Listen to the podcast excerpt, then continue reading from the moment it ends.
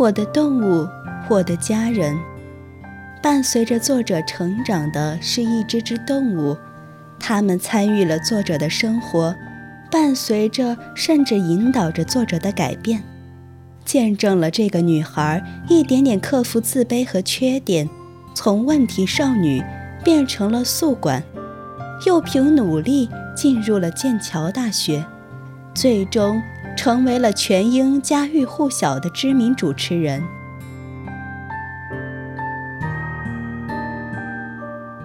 动物们既是朋友，更是家人。每一段故事既趣味盎然，又动人泪下。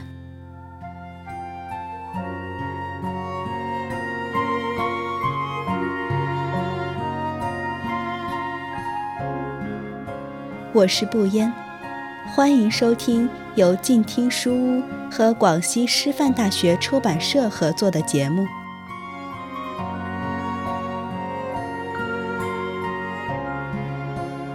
我的动物，我的家人，是由英国克莱尔·鲍尔丁著，朱洪博翻译。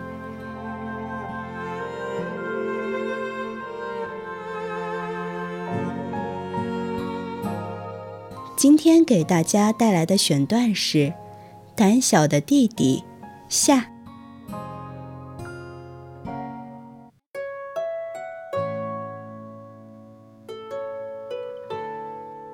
我又跳给他看了一次，从干草包上跳下来，抓住绳子，在空中荡过去。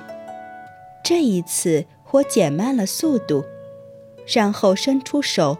俯身滑向地面，我站在那儿，觉得自己像一个牛仔一样。现在他一定得跳下来了，因为没有别的路下来。半个小时以后，我已经把所有劝他的话都说遍了，他还是不下来，我只好转头就走，把他留在那儿。如果他还是不跳，那就只能待在那儿了。祝他好运吧。午饭时，妈妈注意到弟弟不见了。通常都是他第一个坐到厨房餐桌边上的。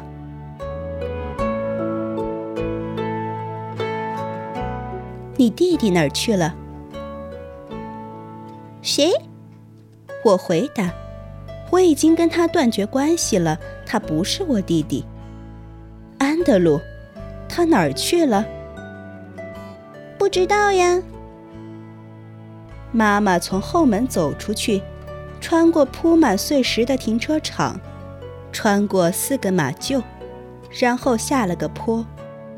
我在后面远远地跟着，很想知道妈妈靠她与生俱来的母亲本能。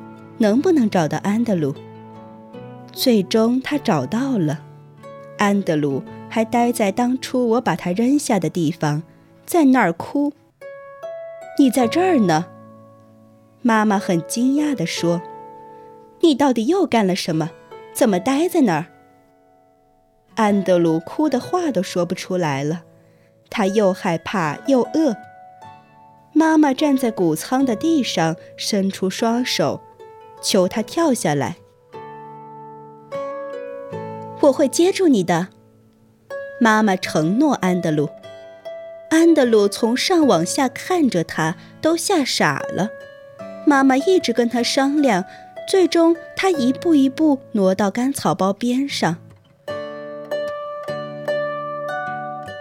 你接不住我的，妈妈，你接不住的。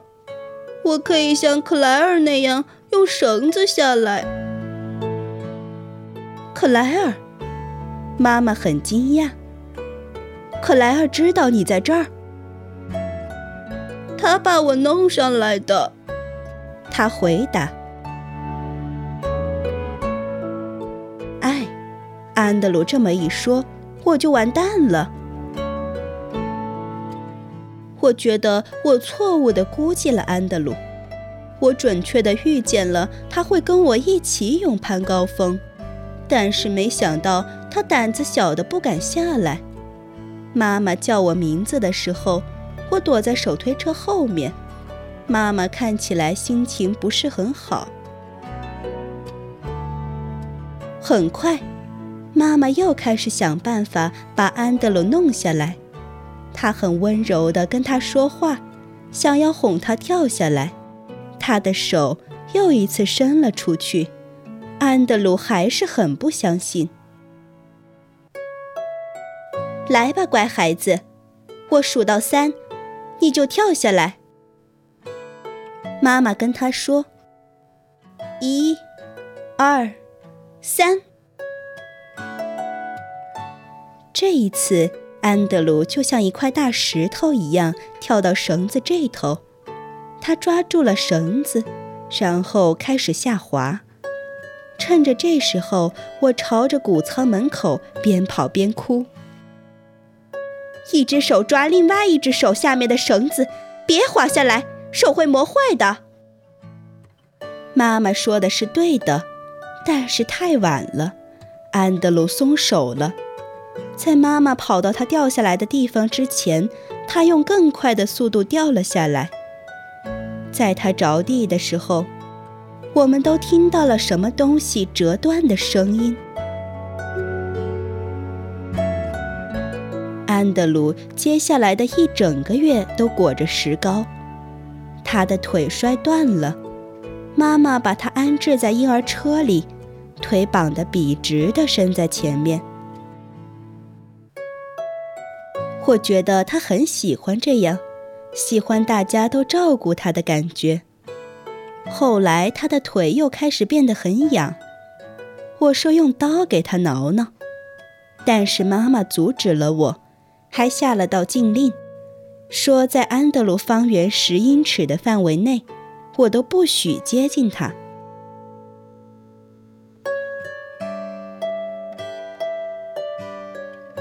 以上选段，《胆小的弟弟》夏，来自《我的动物，我的家人》，作者是英国作家克莱尔·鲍尔丁，由朱洪博翻译，广西师范大学出版社出版。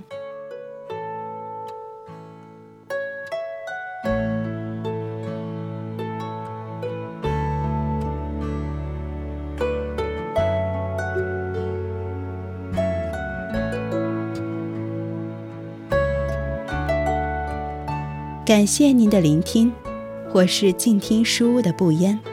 如果你喜欢我的节目，可以在节目单中搜索“不言时光”。我们下期再见。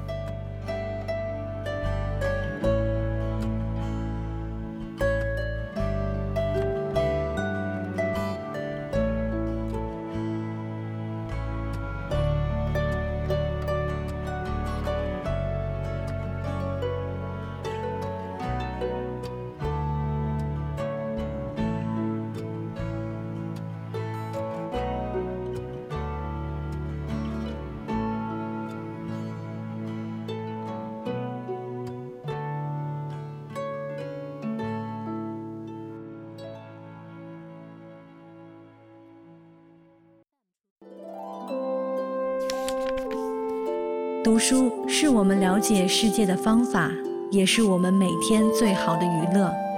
每读一本书，都是一次修行。静听书屋，陪你在每一段向往阅读的路上。